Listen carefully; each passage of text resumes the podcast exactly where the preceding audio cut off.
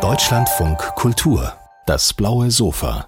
Wir haben wieder ein blaues Sofa und das ist schön so. Herzlichen Glückwunsch, dass wir alle wieder da sein dürfen. Und ich freue mich, hier auf der Buchmesse in Frankfurt Sie alle zu begrüßen, Sie zu Hause zu begrüßen. Und ganz besonders freue ich mich über meine Gäste. Es sind die Gästlen, Gäste des diesjährigen Gastlandes Spanien. Und ähm, deshalb freue ich mich, dass ähm, äh, Lucia Rosa González bei uns ist. Lucia. Lucia, ja, ähm, Sie sind Theaterregisseurin, Dichterin und jetzt auch Schriftstellerin.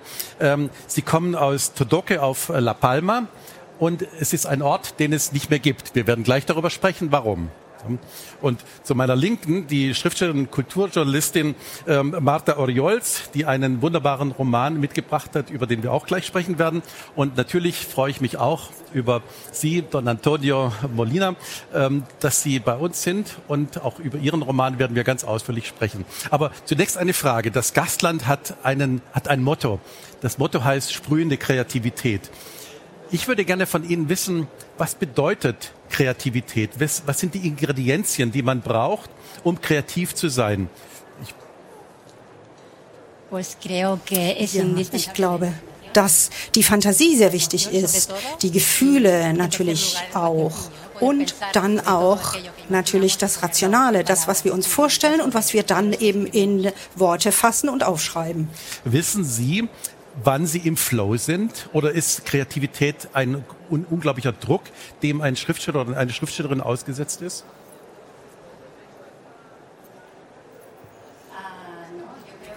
Nein, ich glaube, ähm, für mich ist es das Schönste, wenn ich mich wie in einer Art Höhle oder Tunnel befinde und die der Kreativität freien Lauf lassen kann. Also wenn man etwas Eigenes äh, schafft, da fühle ich mich am wohlsten, da geht es mir am besten. Wie ist es für Sie? Wann, wann haben Sie gespürt, jetzt bin ich im Flow, jetzt, jetzt, jetzt ist die Kreativität vorhanden?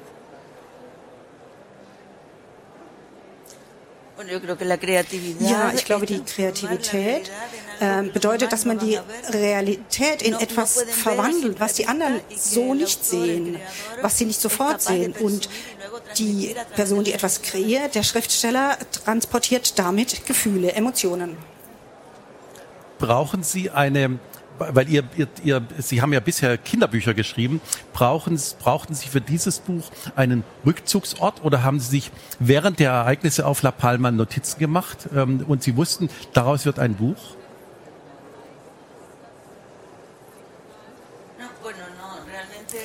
Nein, also ähm, wenn ich jetzt Kinderbücher schreibe, dann schreibe ich über die Erfahrungen der Kinder. Ich bin ja auch Lehrerin und äh, ich schreibe die Erlebnisse auf, die ich beobachte, die Erlebnisse, die die Kinder haben. Und wie Martha gesagt hat, man äh, entwickelt dann Fantasie und dann äh, schreiben sich die Geschichten fast von selbst.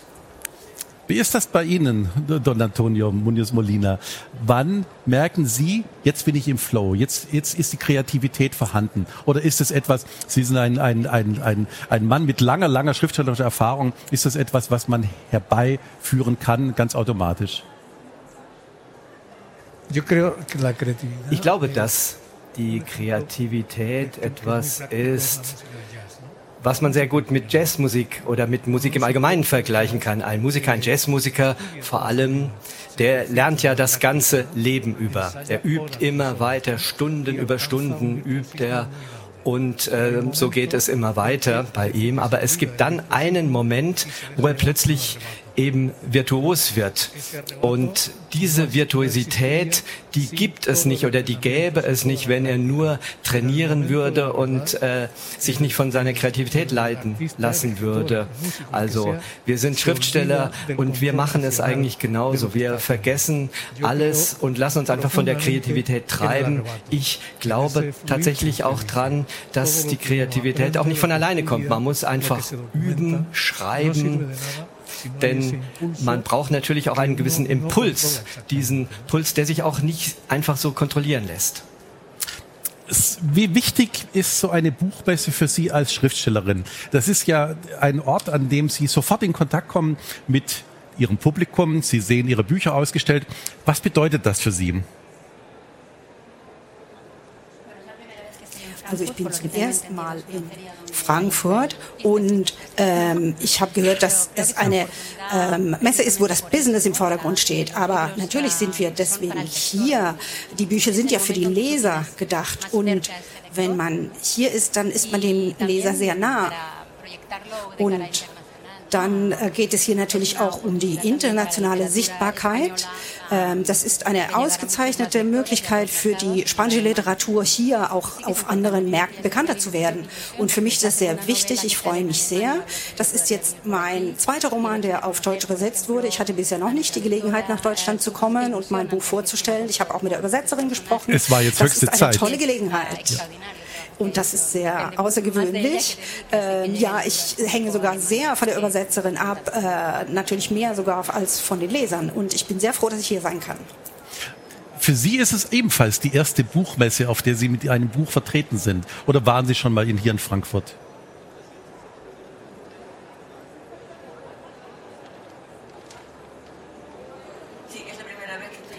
Ja, ich bin zum ersten Mal in Frankfurt. Äh, und für mich ist das ein riesiges Universum hier.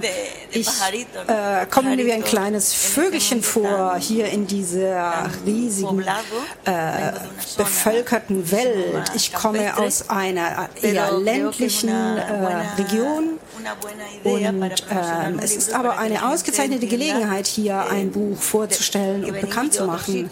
Ähm, ich kann auch erklären, dass es Menschen gibt, die in anderen Regionen leben, nicht in Städten, zum Beispiel auf einer Insel und dass es dort ganz anders ist.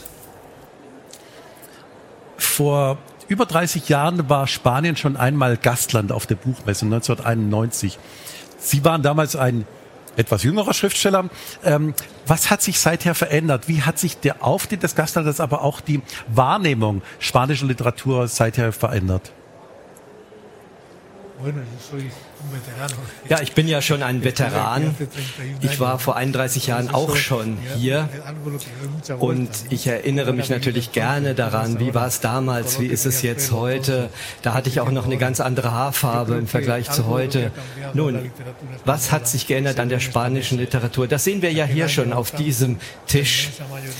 Es ist einfach so, dass damals die meisten von uns Männer waren. Jetzt sind sehr viele mehr Frauen auch aus Spanien da. Das ist eine ganz wichtige Veränderung schon. Und das betrifft nicht nur die Literatur, sondern die ganze spanische Gesellschaft. Und das ist ja gut für uns alle. Das ist gut für die Frauen und auch für die Männer ist das natürlich sehr, sehr gut. Denn je mehr Stimmen es gibt, desto besser ist es und desto vielfältiger ist auch die Literatur. Also eine große Veränderung in den letzten Jahren war genau diese und daran zeigt sich auch, wie sich die spanische Gesellschaft insgesamt sehr verändert hat. Ähm, mich interessiert eines. Ähm, 1991 war Spanien noch ein anderes Land. Die Erfahrung der, der 40-jährigen Franco-Diktatur lag erst 15 Jahre zurück und hatte Einfluss auf die damalige Literatur. Heute fällt mir auf, dass kaum ein Buch sich mit dieser Zeit auseinandersetzt, hat sich Spanien völlig emanzipiert ähm, vom, von den Schatten der Vergangenheit?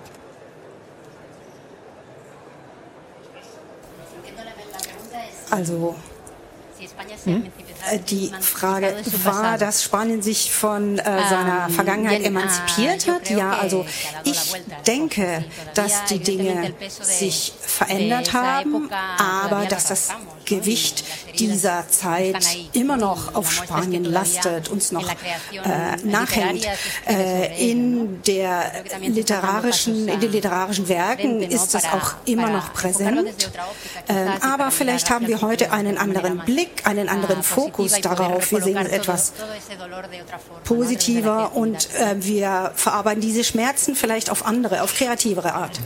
In, in Ihrem Buch Sanfte Einführung ins Chaos ähm, merkt man ja eine Veränderung. Spanien stand lange Jahrzehnte unter dem Druck auch der katholischen Kirche, was die Rechte von Frauen, die Selbstbestimmungen von Frauen, ähm, Abtreibungsfragen anbelangte. In Ihrem Buch spielt die Vergangenheit gar keine Rolle. Dieses junge Paar, die heute in den 30ern sind, die profitieren von einem Kampf, der von den Frauen davor, in den Jahren davor geführt worden ist. Ist es eine Generation der Profiteure geworden, die sich gar nicht mehr einsetzen mussten?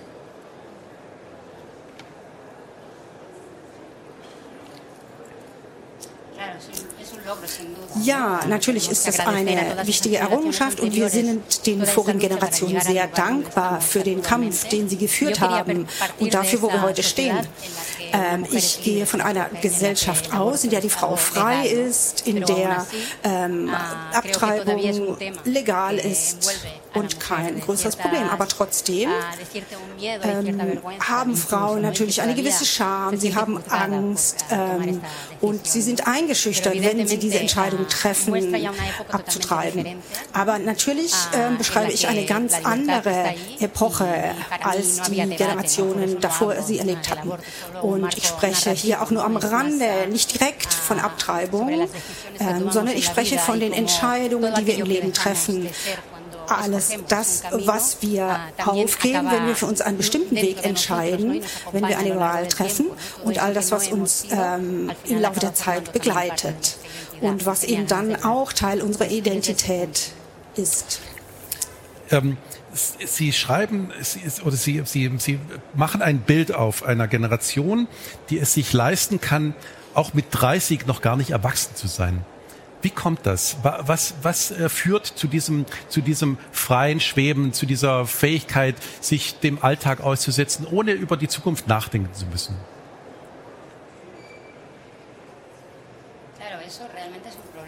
Ja, das ist natürlich ein Problem.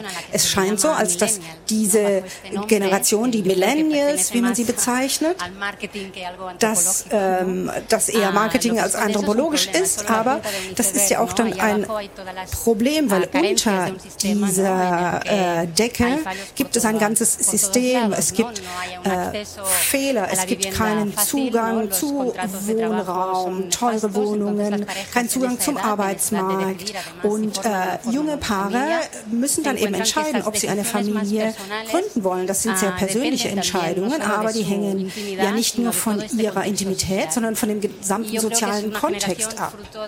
Es ist eine Generation, die diesen äh, gewaltsamen Kapitalismus erlebt hat ähm, und jetzt die Folgen spürt und eben auch unter den sozialen Problemen leidet, die daraus hervorgegangen sind. Ja, lassen Sie uns ein bisschen über Dani und Martha, die beiden Protagonisten aus Ihrem Buch, reden. Sie sind ein modernes Paar, sie, sie machen Reisen, sie fühlen sich einander verpflichtet, aber nicht so sehr, dass sie sich eine lange Zukunft miteinander vorstellen können. Und sie können sozusagen in den Alltag hineinschweben, ohne dass, ähm, dass es größere Probleme gibt. Es war ein Glück für sie, dass sie die Wohnung gefunden haben, aber auch das schmiedet die beiden nicht zusammen. Das war sozusagen ein kleiner Baustein in einer Biografie. Und plötzlich geschieht etwas. Martha ist schwanger. Und das verändert alles, das verändert die Blickweisen und das verändert auch die Perspektiven. Aber in welche Richtung verändert es die Perspektive? Ja, also das ist so ein widersprüchlicher Punkt, der mich sehr interessiert, diese Ambivalenz der Gefühle, die eben ah, äh, die Folge dieser Entscheidung ist, die sie treffen müssen. Also das ist eine unerwartete Neuigkeit. Äh, Martha ist schwanger und das verändert dann ihr Leben, wie Sie sagen. Aber bis zu diesem Punkt hatten sie keine Verpflichtungen. Ähm, und ihre Arbeit ist auch nicht so, dass sie eben an eine stabile Zukunft denken, dass sie genügend Geld verdienen, um eine stabile Zukunft zu haben. Das macht ihnen Angst. Und dann kommt diese Nachricht, Martha ist schwanger und äh, sie hatten das gar nicht geplant, also ist die Zukunft plötzlich völlig anders. Und ähm, ich will natürlich jetzt nicht alles erzählen, damit äh, die Leser den Schluss. Nein, nein, den Schluss werden wir auf keinen Fall verraten. Der ist äh, unglaublich spannend.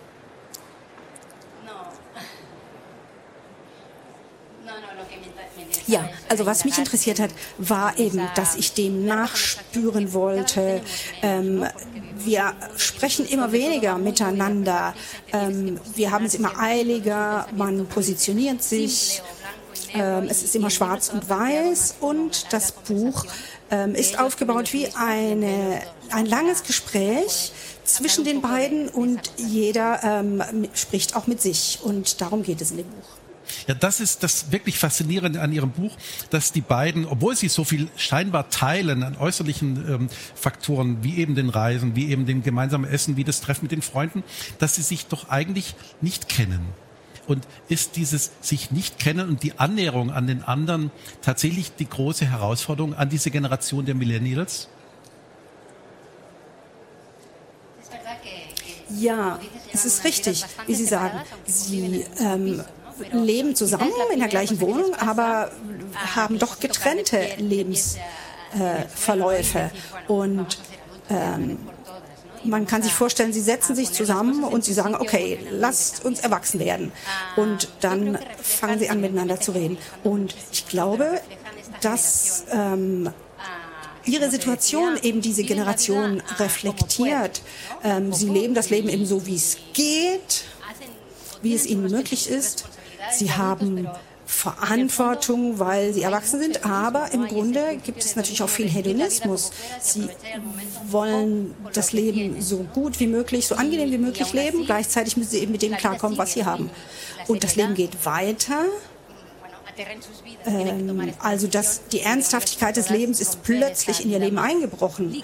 Und äh, vorher hatten sie ein eher leichtes Leben und ähm, da kommt es eben nun zu diesem Bruch. Lassen Sie uns ein bisschen über diese Ernsthaftigkeit, die da eingebrochen ist, ähm, äh, sprechen. Ähm, für Dani ist die Möglichkeit, Vater zu werden, plötzlich eine Chance, sein eigenes Leben zu überdenken, aber auch darüber nachzudenken, was mache ich eigentlich mit einem Kind? Für Martha ist es zunächst ein Hindernis in ihrer Karriere. Aber wie, nach welchen Maßstäben, nach welchen Vorbildern können die beiden ihre neue Definition von Erwachsensein ähm, ausleben und, und, und erleben?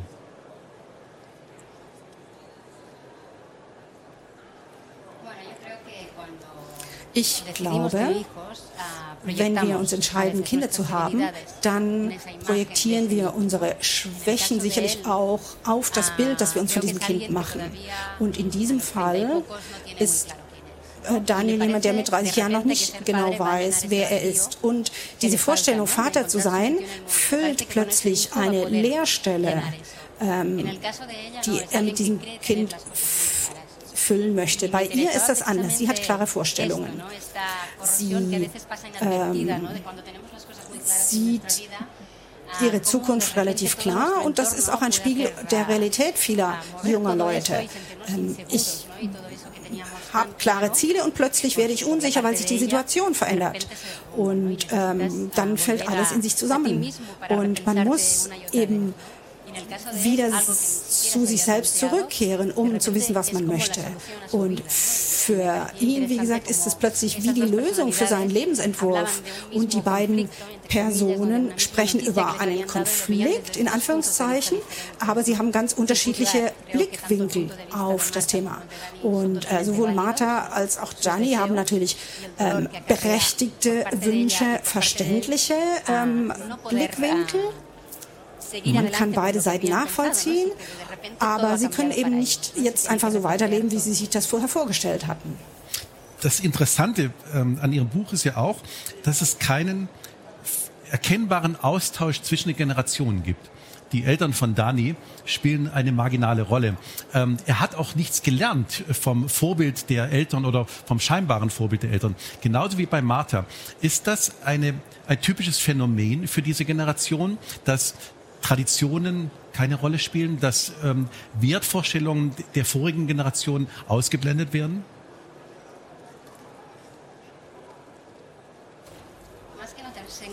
Also es ist nicht so, dass sie ausgeblendet werden, denke ich, aber im Falle von Martha ist es so, da habe ich versucht, darzustellen, dass sie vor ihrer Mutter flüchtet. Aber im Grunde genommen flüchtet sie vor sich selbst. Die Familie ist schon präsent, sie wird beschrieben. Ich wollte auch, dass diese Personen äh, in der Geschichte vorkommen. Und es ist natürlich sehr wichtig, ähm, was für Erfahrungen wir als Kinder gemacht haben. Wir waren ja Kinder, wir waren Geschwister und dieses Gewicht, diese Last ist auch da.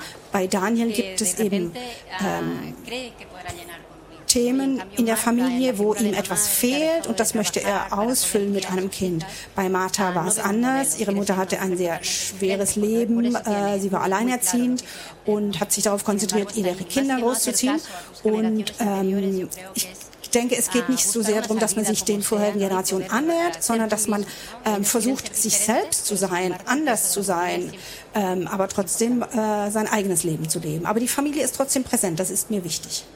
Ja, und, ähm, und trotzdem ist es keine, keine, kein Streit. Ähm, es ist nicht ein Streit um Neudefinitionen, der in dieser Generation eine Rolle spielt, sondern es ist ein Weitertragen, ein Weiterleben.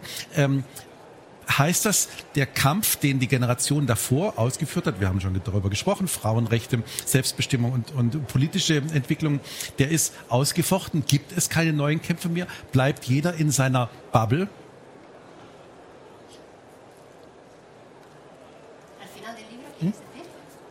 Ja. Sie meinten am Ende des Buchs? Wir verraten nicht das Ende.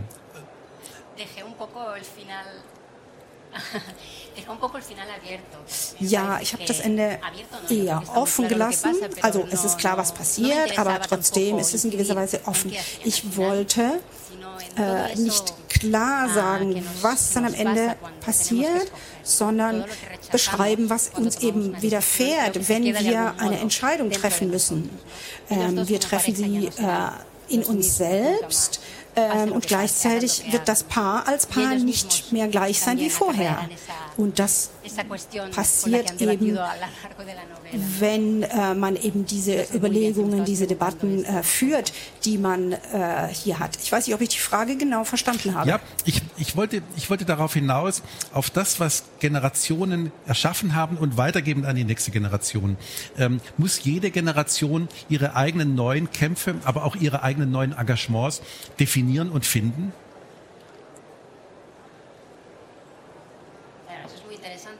Ja, das ist sehr interessant, weil jede Generation hat natürlich ihre Konflikte.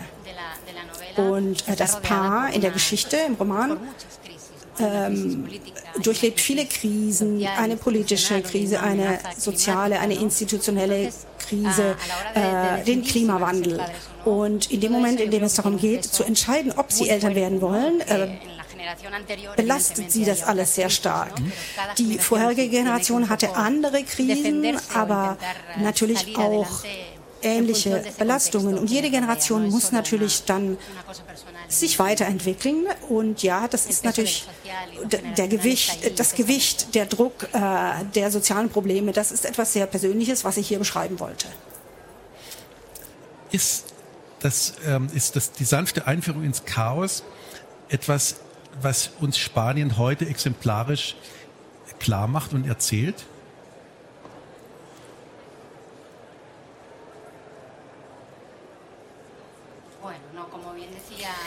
Ja, also wie äh, Lucia ja schon gesagt hat, gibt es in Spanien natürlich viele Orte, viele Realitäten. Und hier wird das Leben in einer großen Stadt beschrieben, also hier Barcelona, aber es könnte auch eine andere spanische Großstadt sein. Es wird natürlich durch dieses Paar eine gewisse soziale Radiografie beschrieben, also eine soziale Situation an einem bestimmten Ort und in einem konkreten Moment. Und ähm, es gab natürlich viele positive Veränderungen für die Frauen, zum Beispiel Legalisierung der Abtreibung und so weiter. Und ähm, wie gesagt, das war positiv, aber hier ähm, beschreibe ich ja auch eine Situation der Krise. Krisen sind auch, glaube ich, ein Stichwort für Sie, ähm, ähm, lieber Don Antonio. Ähm, Tage ohne Cecilia beschreibt die Geschichte eines Mannes, der ganz viele Krisen erlebt hat, den die Krisen dieser Welt auch beschäftigen, aber sie ist in ihm zu viel geworden und er versucht sich an einen Lux, an einen luxuriösen Ort zurückzuziehen, wo er seine äh, abgewandt sein kann von den Krisen der Welt. Er geht nach Lissabon. Er ist ähm, unzufrieden mit seinem bisherigen Leben und in Lissabon hofft er, neue Kraft zu finden und wartet da auf seine viel jüngere Frau Cecilia. Deshalb heißt das Buch Tage ohne Cecilia. Aber Lissabon ist nicht nur der Rückzugsort, den er sich vorgestellt hat. Lissabon ist sehr viel mehr und mehr, als er sich wahrscheinlich befürchtet hatte. Bueno, este, este personaje diese Persönlichkeit hat viel erlebt, hat viel überlebt. Und ich glaube, er hat eine große Krise erlebt, nämlich den Zusammensturz der Zwillingstürme 2001. Das war die größte Krise und äh, das war für ihn natürlich ein besonderer Moment und nach und nach entscheidet er sich sein Leben zu ändern. Diese Persönlichkeit hat eben diese Krise erlebt, den Zusammenbruch der Zwillingstürme hat er erlebt. Und er hat auch den Zusammenbruch der Wirtschaft erlebt, 2008 in New York. Und er ist sich sehr dessen bewusst, was die Klimakrise bedeuten wird für uns alle. Also fühlt er in sich eine Notwendigkeit, und das ist ja sehr, sehr menschlich, sich zurückzuziehen, etwas zu verändern. Am Anfang des Buches haben wir einen Satz von Montaigne, Il faut cacher sa vie. Man muss sich, man muss sich verstecken, man muss sein Leben verstecken, man muss woanders hingehen und er findet diesen anderen Ort in Lissabon, denn für ihn ist Lissabon scheinbar ein weit entfernter Ort, ein Ort, der weit entfernt ist von allen Krisen. Lissabon liegt eben am Ende Europas für ihn. Lissabon hat eine ganz besondere Lage, eine besondere Atmosphäre und er fühlt sich da geschützt. Er fühlt sich da beschützt und in Sicherheit und will dort ein Haus vorbereiten, um seine Frau dort zu empfangen. Schutz ist für ihn ein Ort zu haben, wo er mit der großen Liebe seines Lebens sich zurückziehen kann, nämlich mit seiner Frau. Nun verlässt er die Vereinigten Staaten, wo er gearbeitet hat, ja nicht ohne Grund. Für ihn hat sich der American Dream, die Suche nach dem Glück, als relativ schal herausgestellt. Was ist da mit ihm passiert? Es war nicht nur der Zusammensturz der Türme, es war nicht nur die, die Wirtschaftskrise, es war mehr. Er hat plötzlich einen, einen, eine Art von Abscheu über das System, in dem er selber gelebt und gearbeitet hat, entwickelt. Wie kam das? Ich glaube, das ist etwas, was viele Menschen, viele Europäer, wenn wir in die Vereinigten eh, Staaten kommen, erleben. Zunächst mal kommen wir nach New York und sehen diese Stadt. Der erste Eindruck ist natürlich dieses Licht, dieser Glanz. Wir sind völlig überwältigt, äh, überwältigt, Kino und so weiter. Das ist eine Stadt, wo es eine unglaublich machtvolle Energie gibt für uns. Aber es ist auch eine Stadt, die eine Bühne für den extremen Kapitalismus ist. Das ist eine Stadt, die sehr, sehr der extrem hart ist für die, die dort arbeiten wollen oder müssen. Und diese Härte ist natürlich Härte eines wirtschaftlichen und gesellschaftlichen Systems wie dem amerikanischen, wo es keinen sozialen Schutz gibt, wo es keine Sicherungssysteme gibt, wo ein Armer, ein Alter, ein Schwacher keine Möglichkeiten hat, einfach zu überleben. Und ich glaube, wir Europäerinnen und Europäer, wenn wir dort hinkommen, entdecken wir das natürlich. Und wir stellen fest, wir sind Europäer. Und das passiert ihm im Buch und mir ist das in meinem Leben auch passiert. Ja, ich habe auch die europäischen Werte dort kennengelernt, diese wichtigen europäischen Werte, wie zum Beispiel ein öffentliches Gesundheitswesen, wie zum Beispiel Bildung für alle. Also dieses Schutzsystem, das wir hier in Europa haben, das leider, leider dort eben nicht vorzufinden ist. Und oft ist es so, dass wir das als selbstverständlich hinnehmen und gar nicht richtig würdigen können. Also diese Persönlichkeit flüchtet jetzt vor diesem System, vor dem Kapitalismus dort in den Vereinigten Staaten. Heißt das, dass äh, das europäische Bildungssystem, aber auch die europäischen Traditionen uns ausrüsten mit einem mit einer Fähigkeit zum Widerstand gegen nur Kapitalismus, nur mehr, nur Wachstum?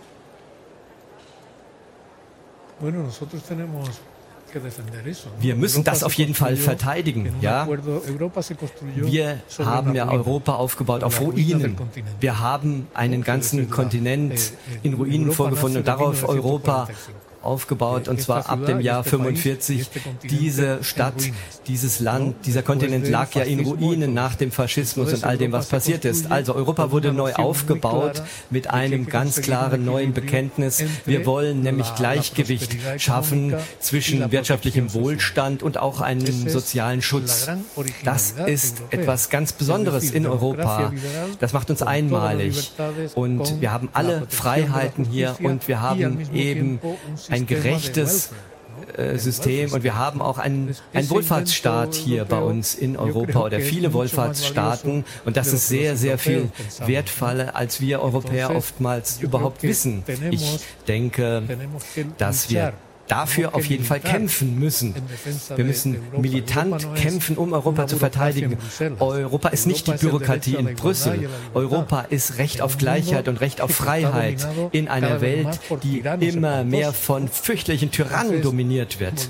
Also, jetzt komme ich zu meiner Persönlichkeit, zur Persönlichkeit meines Buches zurück. Er will genau das. Er will in sein Europa zurück. Er will eben in Europa sein Glück finden. Das ist ein ganz wichtiger Impuls Impuls. Und das kommt aus mir heraus, das kommt aus meinem Inneren, dieses Gefühl, die Welt ist eben sehr grausam. Und man muss versuchen, eben einen Schutzraum zu finden. Das ist das Interessante an Ihrem Buch, dass Sie ein über die Zeiten, über die aktuelle äh, Situation hinaus ein Buch geschrieben haben, das uns europäische Grundwerte vermittelt, aber sie definieren auch die Bedrohung dieser Grundwerte. Migration, Europa als Festung, die keine Menschen mehr zulassen will, das macht auch unserem Protagonisten, der übrigens bis zur letzten Seite namenlos bleibt, ähm, ähm, Sorgen. Aber ist er ohnmächtig deswegen? Bueno, es que él, el protagonista, die Hauptpersonen meines Buches, wie wir alle, leben ja für die eigenen Leidenschaften, für seine Liebe lebt er vor allem. Und ich wollte in diesem Buch vor allem auch diese Gefühle, diese Liebesgefühle zum Ausdruck bringen, etwas so Seltsames zum Ausdruck bringen, was die Leidenschaft, was die Liebe ausmacht, nämlich die Liebe, die sich auf einen Menschen konzentriert. Und kein Gefühl ist ja stärker. Wenn man jemanden liebt, dann konzentriert man alles auf diesen Menschen. Die Liebe ist eine unglaublich machtvolle Kraft für uns. Und interessanterweise kann die Liebe auch dazu führen, dass man den anderen gar nicht mehr sieht. Die Liebe kann sogar dazu führen, dass der andere gar keine reale Persönlichkeit mehr ist, sondern nur noch Projektion des eigenes, eigenen Wunsches. Und in meiner Persönlichkeit, in der Persönlichkeit meines Buches, finden wir diese Vision wieder, diese Obsession für die Liebe. Und das führt ja fast zu einer Pathologie. Ja, er verliert wirklich den Sinn für die Realität. Ja, und trotzdem wird ihm so vieles bewusst über seine Partnerin, ob die jetzt ähm, real oder imaginär ist, spielt überhaupt keine Rolle. Es wird ihm bewusst, wen, wen er da vor sich hatte, wen er sich gewünscht hat an seiner Seite. Bedeutet das, dass wir manchmal einen Rückzugsort brauchen, um uns der Menschen, die wir lieben, wieder neu zu versichern?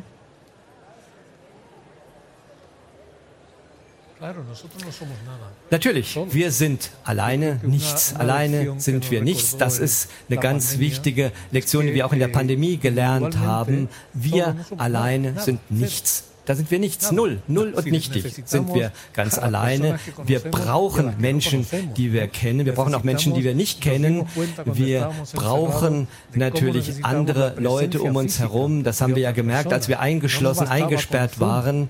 Ja, Zoom oder Skype reicht uns nicht. Wir brauchen wirklich menschliche Wärme in unserem Leben. Und das haben wir ja gerade von Martha gehört. Sie hat von Kapitalismus gesprochen, von dieser Welt, von diesem System System gesprochen, das auf der Fiktion beruht, dass wir alle Individuen sind, die alleine isoliert und unabhängig von den anderen leben können. Der ein, das einzige Glück ist ja nicht, wenn wir äh, einkaufen gehen. Das ist eine Fiktion. Das ist ja nicht unser Wunsch. Alleine sind wir nichts. Wir brauchen physisch andere Menschen. Wir brauchen die anderen in unserem Leben. Wir brauchen andere Menschen, andere Leben. Wenn wir zum Einkaufen gehen, dann wollen wir auch ein Lächeln von der Kassiererin sehen. Das brauchen wir einfach. Und in den Vereinigten Staaten, wo ich lange gelebt habe, in New York, bin ich auf die Straße gegangen und bin immer in denselben Laden zum Einkaufen gegangen, immer in denselben Buchladen gegangen. Und niemals hat man mir da ein anerkennendes Lächeln geschenkt. Aber ich brauche diese physische Nähe. Ich möchte, dass man mir guten Tag sagt, auf dem, im Aufzug beispielsweise. Das brauche ich unbedingt. Und äh, dessen müssen wir uns bewusst sein. Wir sind nichts, wenn wir alleine sind. Und es ist ganz, ganz wichtig, dass wir uns daran immer wieder erinnern. Denn sonst leben wir ja in einer Fiktion, in einer sehr schädlichen Scheinwelt. Ihr Buch nimmt uns ja mit auf eine innere Reise. Dieser Protagonist, der auf Cecilia wartet, muss sich auch in seinem Inneren vorbereiten auf die Partnerin an seiner Seite. Und er, er macht dabei überraschende Entdeckungen. Er lernt mehr über sich als über sie. Aber warum erst jetzt? Bueno, cada, en cada momento, la, la novela hay un, in diesem Roman gibt es ja ein Geheimnis. Dieses Roman ist ja, dieser Roman ist ja von einem Ich-Erzähler äh, erzählt, von der Hauptperson, aber der Leser merkt doch nach und nach, glaube ich zumindest, dass dieser Ich-Erzähler nicht unbedingt so verlässlich ist denn mit ihm geschieht einiges und es ist so, dass er langsam wirklich den Sinn für die Wirklichkeit verliert. Und während man dieses Buch liest, merkt man das und man entdeckt, dass das, was der Mensch, der Mann uns da erzählt, vielleicht nicht die ganze Wahrheit ist. Das merkt man beim Lesen. Und die Kunst des Romans ermöglicht einem ja solch einen Luxus, nämlich den Luxus, einen Menschen genau zu studieren. Wie funktionieren wir in unserem Kopf? Wie schaffen wir uns die Welt über unsere eigene Fantasie, über unsere eigenen Wünsche? Und was passiert jetzt genau in einem Kopf, in einem Menschen? Wo ist denn diese Cecilia überhaupt? Ja, wo steckt sie denn? Das ist doch eine Frage, die wir uns stellen im Laufe des Lesens und ich möchte einfach, dass der Leser da wirklich an diesem Spiel beteiligt wird. Er möchte, dass er da eintaucht in dieses Geheimnis. Am Anfang ist ja alles ganz klar, aber so nach und nach wird das immer unklarer. Die kaum ähm, die, die, die Cecilia, die immer auf der, sozusagen darauf an, der, an dem Punkt ist, die Türe zu öffnen, durch die sie hereintreten soll, ist Neurologin. Sie, sie, ähm, sie arbeitet an den Gehirnen von Laborratten, um deren Erinnerungsvermögen auszulöschen, wenn sie traumatische Erinnerungen hatten. Aber das gilt doch auch ein bisschen für unseren Hauptprotagonisten. Er versucht doch auch, die Schatten der Vergangenheit abzustreifen. Er versucht doch auch neu herauszufinden, was sind die Dinge, die mir jetzt noch Freude bereiten, die mir jetzt noch Spaß machen, für die es sich zu leben lohnt. Ähm, ist er sozusagen selber auch eine Art von Laborratte? Das können wir alle sein. Eine Sache, die mich sehr begeistert, ist, wie die Neurowissenschaft uns hilft, Dinge zu verstehen. Sie hilft uns, so seltsame Dinge zu verstehen, wie zum Beispiel unser, unser Gehirn, das unendlich kompliziert ist. Die Neurowissenschaft lehrt uns, dass die äußere Welt nicht einfach nur existiert, sondern eine sehr komplizierte Sache ist, die in unserem Gehirn, in unserem Kopf entsteht. Wir sehen eben die Realität nicht nur, sondern wir bauen uns die Realität auch selbst zusammen aufgrund oder mithilfe der Inputs, die in unser Gehirn gelangen.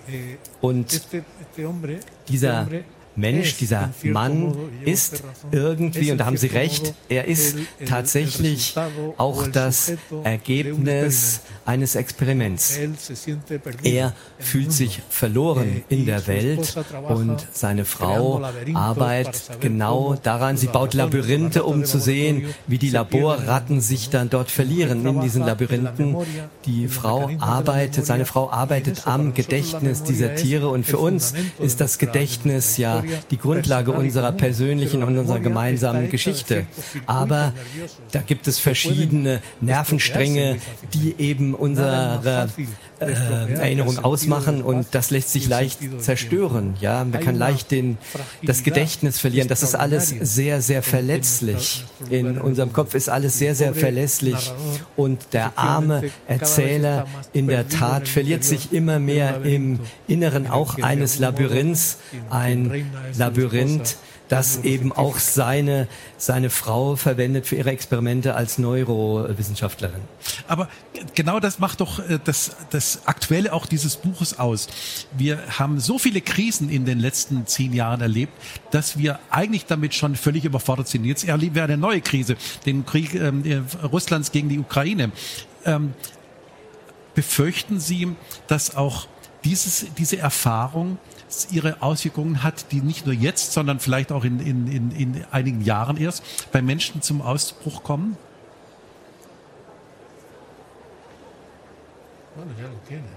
Ja, diese Auswirkungen sind ja jetzt schon da. Mein Roman ist entstanden zu einer Zeit, wo ich immer in, in, in Lissabon am, am Tacho entlang gelaufen, gejoggt bin und ich habe mich inspirieren lassen auch von anderen äh, Sätzen anderer Menschen und ich habe mich auch dort zurückgezogen und habe überlegt, ob man da nicht auf das Ende der Welt warten kann. Nun, es ist so, dass wir schon seit einigen Jahren ja das Gefühl haben, dass Dinge geschehen, die vorher undenkbar waren. Und diese Welt, die heutige Welt, die Welt, in der wir jetzt leben, diese Welt, die wir ja erschaffen haben, diese Welt ist sehr, sehr verletzlich. Diese Welt kann auch zu Ende gehen, und zwar von heute auf morgen. Der 11. September beispielsweise 2001, da ist die Welt einmal zu Ende gegangen. Also wie wäre es denn jetzt, wenn wir in Kiew wären heute und wenn wir sehen, wie diese Kamikaze-Drohnen auf uns einprasseln? Also diese Welt heute ist eine Welt, die sehr unsicher ist. Wir aber wünschen uns ja Sicherheit. Nun, die Welt ist eigentlich schon sehr, sehr gefährdet. Ja, wir haben die Bedrohung durch den Klimawandel beispielsweise. Was ist denn beispielsweise kürzlich in Pakistan passiert beim letzten Monsun. Also für viele Menschen ist dort die Welt zu Ende gewesen. Also das ist ja etwas, dessen wir uns bewusst sein müssen auf jeden Fall. Eines lernen wir doch in jedem Falle aus Ihrem Buch. Zurückziehen ist keine Lösung. Denn selbst im Rückzugsort, selbst in diesem schönen Lissabon, prasseln die Nachrichten, diese, diese diese Absurdität der täglichen Nachrichtenflut auf uns ein und wir können uns dem auch nicht entziehen. Wir können nicht einfach die Glotze ausschalten oder das Handy ausmachen und dann ähm, gibt es es nicht mehr. Nein, sie sind nach wie vor vorhanden und sie bedingen uns. Ist das etwas, was Sie als Schriftsteller uns auch klar machen wollen? Wir müssen einen Weg finden, trotz dieser Nachrichtenfluten ähm, mit uns und unserem Leben klarzukommen? Wir alle eh, eh, brauchen natürlich Schutzräume, Rückzugsorte, ja, die suchen wir ja auch ständig und wir wollen natürlich auch informiert sein, aber wir wollen auch die Möglichkeit haben, uns zurückzuziehen. Wir müssen irgendwann mal irgendwo hingehen können, wo es keine Kommunikation gibt. Das ist ja in allen Kulturen so. Immer gab es das in allen Kulturen, gab es solche Rückzugsorte. und heute ist das natürlich schwieriger als früher, aber dieses Bedürfnis besteht nach wie vor. Ich erinnere mich, als ich zum ersten Mal in die Vereinigten Staaten gezogen bin, vor 30 Jahren, um dort zu leben, gab es kein Internet. Ich habe da in Virginia in einem kleinen Dorf gelebt, von Spanien überhaupt nichts mitbekommen. Ich habe keine Ahnung gehabt, was dort ablief. Ich hatte nur Briefe, die mich informiert haben. Ja, und ich habe mich sehr, sehr weit entfernt gefühlt. Das gibt es heute nicht mehr, denn egal wo du bist, du bist ja immer online. Also ich denke, trotzdem gibt es dieses Bedürfnis, ein, ein physisches und geistiges Bedürfnis, sich einfach manchmal zurückzuziehen und da hilft das Lesen ungemein. Denn wenn du einen Roman liest, dann tauchst du da komplett ein und ziehst dich komplett aus der Welt zurück. Und man muss sich eben von dieser Welt auch zurückziehen können. Das ist ganz, ganz wichtig. Eine ganz wichtige Weisheit ist, dass man eben wissen muss, auf der Welt zu sein, aber man muss auch wissen, wie man sich aus dieser Welt zurückzieht. Und wenn ich lese und wenn ich schreibe, dann hilft mir das unheimlich, mich zurückzuziehen ziehen. Ja, ich schalte dann die Realität ein bisschen aus. Ein Rückzugsort, äh, Lucia Rosa González, gibt es bei Ihnen nicht mehr. Todoque, der Ort, in dem Sie aufgewachsen sind, auf La Palma, ist nichts mehr existent. Was ist passiert? Ja, wir haben vorher davon gesprochen, dass ähm, wir Präsenz anderer Menschen brauchen. Jetzt ähm, sprechen wir vom Gegenteil, von dem Fehlen von Präsenz. Und der Vulkan hat ähm, also Todoke vollständig zerstört. In wenigen Tagen in Wikipedia kann man das nachlesen, dass Todoke und Playa de Aridane ähm, eben damals existiert haben und jetzt verschwunden sind. Also die Erinnerungen unserer Kindheit sind in gewisser Weise ausgelöscht. Das ist schwierig, denn äh, Leben wird auch aus Momenten äh, aufgebaut, an die man sich erinnert. Und da ist ja die Kindheit ein Quell der Erinnerung. Und ähm, diese Realität ist jetzt zerstört. Und ohne Erfahrungen kann man die Dinge nicht, äh, kann man die Realität nicht aufbauen. Natürlich haben wir die Erinnerung an die Ereignisse, aber ähm, das ist natürlich etwas ganz anderes. Lassen Sie uns jetzt ein bisschen ähm, sortieren. Ähm, es war dieser Ausbruch ähm, 2021, ähm, also vor jetzt ähm, einem Jahr, der urplötzlich äh, La Palma heimgesucht hat und Sie beschreiben in, im Tagebuch eines Vulkans diesen Vulkan wie ein wie eine Person oder wie ein Tier. Ähm, es ist nicht einfach nur ein blöder Berg, der Feuer spuckt, sondern es ist tatsächlich etwas, was existenziell, aber auch persönlich bedroht und Menschen und ihre, ihre Heimat und ihre, das, was sie geschafft haben, auslöscht. Wie kommt es, dass sie diesem Vulkan, dieser, dieser, diesem Ding, so einen Namen geben? Warum ist es ein Tier, das unberechenbar geworden ist?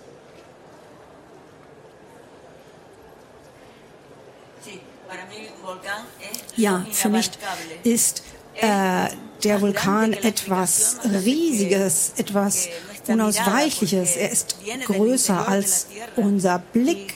Das kommt aus dem Inneren äh, der Erde und nicht einmal die Wissenschaftler sind in der Lage, vorherzusagen, was morgen passieren wird, wie der Vulkan sich morgen verhalten wird.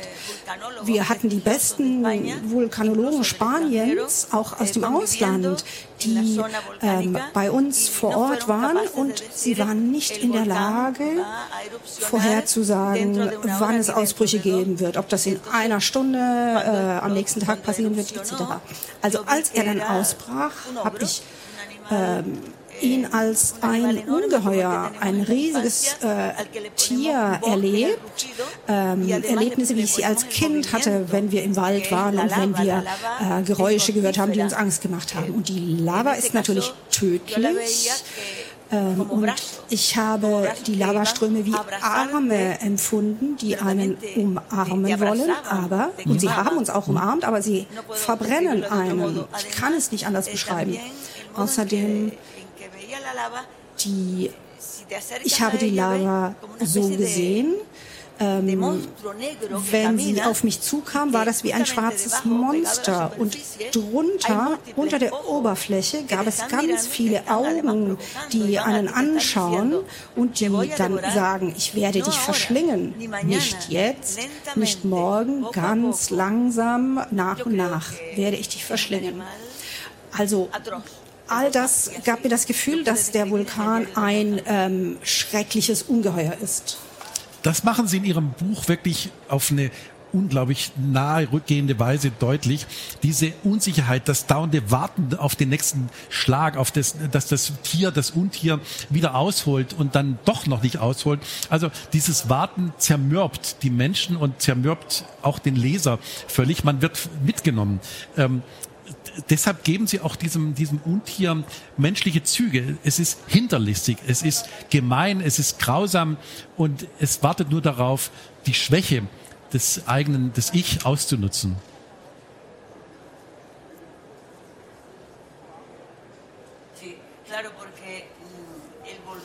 Ja, denn der Vulkan, der fließt nicht wie ein Fluss. Das dachten wir am Anfang, dass das so sei.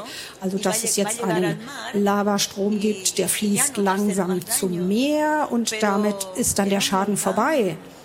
Aber in diesem Fall war das ein Vulkan, der einen Ausbruch hatte, ein Verhalten wie der Stromboli, der also ähm, ständig neue Eruptionen hatte, unerwartete Eruptionen. Und es war auch, als hätte er Zwillinge, die aus dem Erdinnern herauskamen.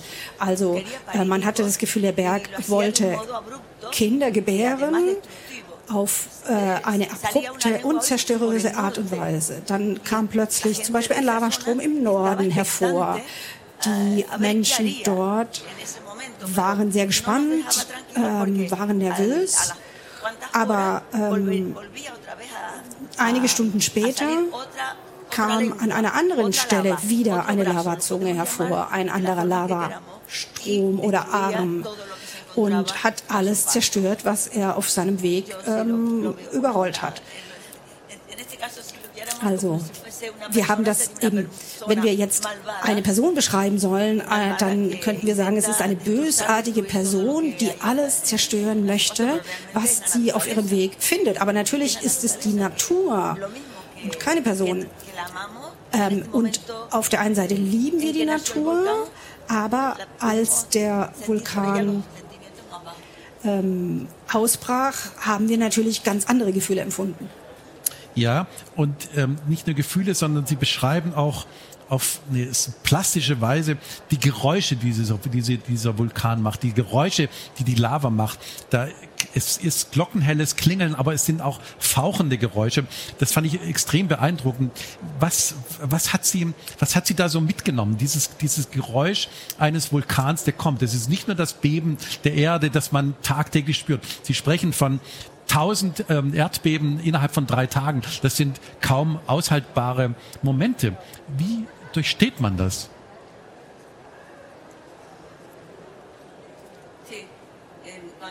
Ja, also wenn die Erde bebt, dann ist es, als würde die Erde unter einem wegrutschen und man fühlt sich ganz unsicher, ganz instabil und man kann das ja nicht kontrollieren.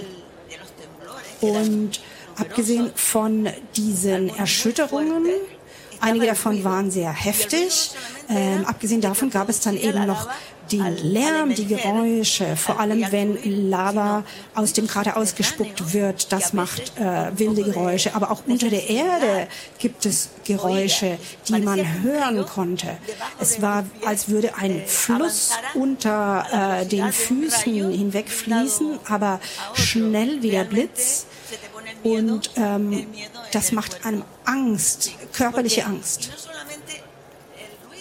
Und es war nicht nur der Lärm und es waren nicht nur die Geräusche des Ausbruchs, die wie ähm, wilde tierische Geräusche klangen, sondern es waren eben auch diese Glockenklänge der Lavaströme. Das war wie ein Klick, Klick, Klick, Klick.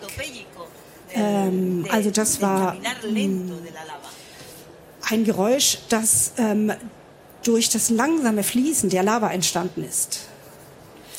Jetzt waren Sie und Ihre Familie andauernd hin und her gerissen zwischen Evakuierung, dableiben, kurz zurückgehen, wenn man evakuiert worden ist, um etwas aus dem Haus rauszuholen. Aber es ist doch ein einziges Chaos, ähm, das im Äußeren und im Inneren entsteht.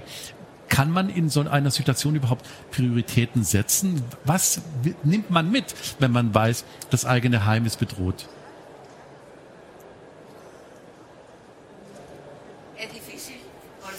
Ja, das ist schwierig, denn was nimmt man mit aus dem eigenen Haus? Nimmt man alles mit oder gar nichts? Denn alles ist ja für einen selbst wichtig. Und ich beschreibe in meinem Tagebuch, wir hatten dreimal 15 Minuten Zeit, um unser Haus zu verlassen. Und die ersten Male sind wir ohne irgendwas aus dem Haus gegangen. Ich wollte gerne unsere Kinderbilder, die Fotos von den Kindern mitnehmen, die Familienfotos, aber ähm, als ich dann in die neue Wohnung in Sasacorte kam, wo wir untergebracht waren, da habe ich plötzlich gemerkt, ich war gar nicht in der Lage, etwas mitzunehmen in dieser Situation. Und ähm, man kann sich dann plötzlich gar nicht vorstellen, was mit den Dingen passiert, wenn die Lava das alles begräbt. Ähm, die Lava ähm, berührt die Dinge und äh, begräbt sie gleichzeitig. Und das ist eine Realität, die schwer zu begreifen ist.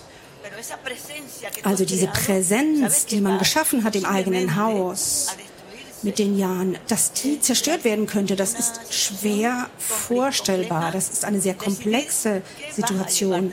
Also es ist wahnsinnig kompliziert auch zu entscheiden, was nehme ich mit und was nicht. Und ähm, man hat eben dann viele Dinge, ähm, die wir dann doch gerettet haben und die immer noch in Müllsäcken irgendwo aufbewahrt werden. Als Leser hofft man andauernd, okay, bitte verschon dieses blaue Haus, also das Haus, ähm, in dem Sie aufgewachsen sind. Ähm, der, der, diese blöde Lava kann doch auch einen anderen Weg nehmen als dann der Moment kommt, als die Lava nahe ist, als die Lava langsam dieses Haus über, über, übernimmt und überrollt, da sind sie ganz nüchtern. Dieser Schreckmoment, wo sie wissen, jetzt verliere ich meine Heimat, der wird von ihnen fast physikalisch äh, beschrieben, mit einer großen Genauigkeit. Ähm, äh, haben Sie das bewusst gemacht, um den Schmerz zurückzuhalten? Oder lernt man das?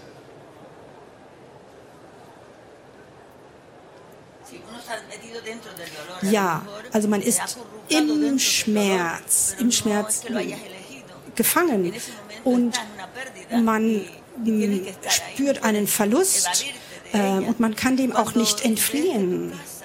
Wenn man sieht, wie das eigene Haus vom Lavastrom quasi, ähm, wenn der Lavastrom das Haus anvisiert, darauf zufließt, dann kann man nichts mehr ändern. Das ist unausweichlich.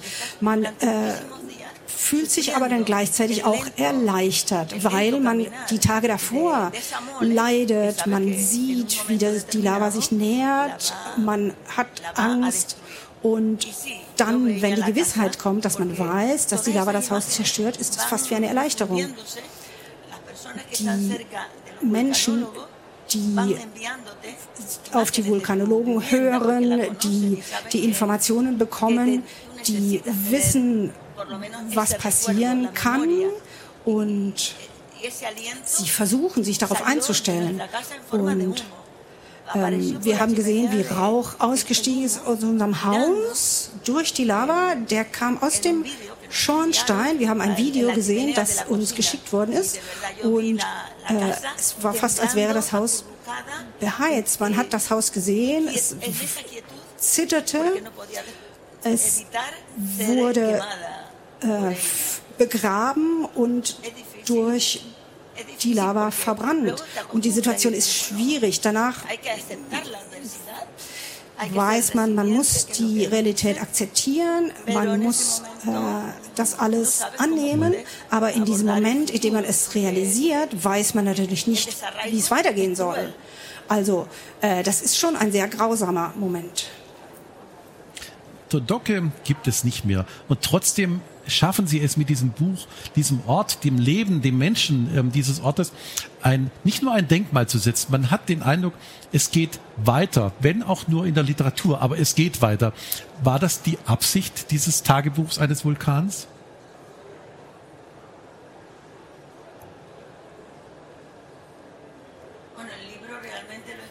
Also das Buch habe ich eigentlich geschrieben, ohne mir darüber klar zu sein. Ähm, ich musste es schreiben. Ähm, ich habe über die Zerstörung geschrieben und in diesem Moment war es für mich fast eine Therapie. Ich habe versucht, mein Gleichgewicht zu bewahren und ähm, mich an diesem Gleichgewicht festzuhalten. Die Menschen, äh, den Menschen geht es natürlich jetzt sehr schlecht den Menschen, die alles verloren haben. Und das sieht man in ihren Augen. Vorher waren wir fröhliche Menschen, obwohl wir uns nicht dessen bewusst waren, dass wir fröhlich sind. Und ähm, das hat die Menschen ausgemacht. Aber jetzt sieht man in ihren Augen, dass die Situation anders ist. Jetzt sagen wir, wie glücklich waren wir vorher, ohne uns darüber klar zu sein. Jetzt äh, sagt mir eine Frau zum Beispiel, sagte mir neulich, sogar der Wind war etwas Schönes, wenn der Wind über die Felder strich, über die Felder von Sodoke. Dankeschön, dass Sie dieses mit uns geteilt haben. Dankeschön für Ihren Besuch. Ihnen herzlichen Dank für das Besuch auf, am blauen Sofa. Und hier geht es jetzt gleich weiter mit einer Aufzeichnung der Buchzeit für die nächste Stunde.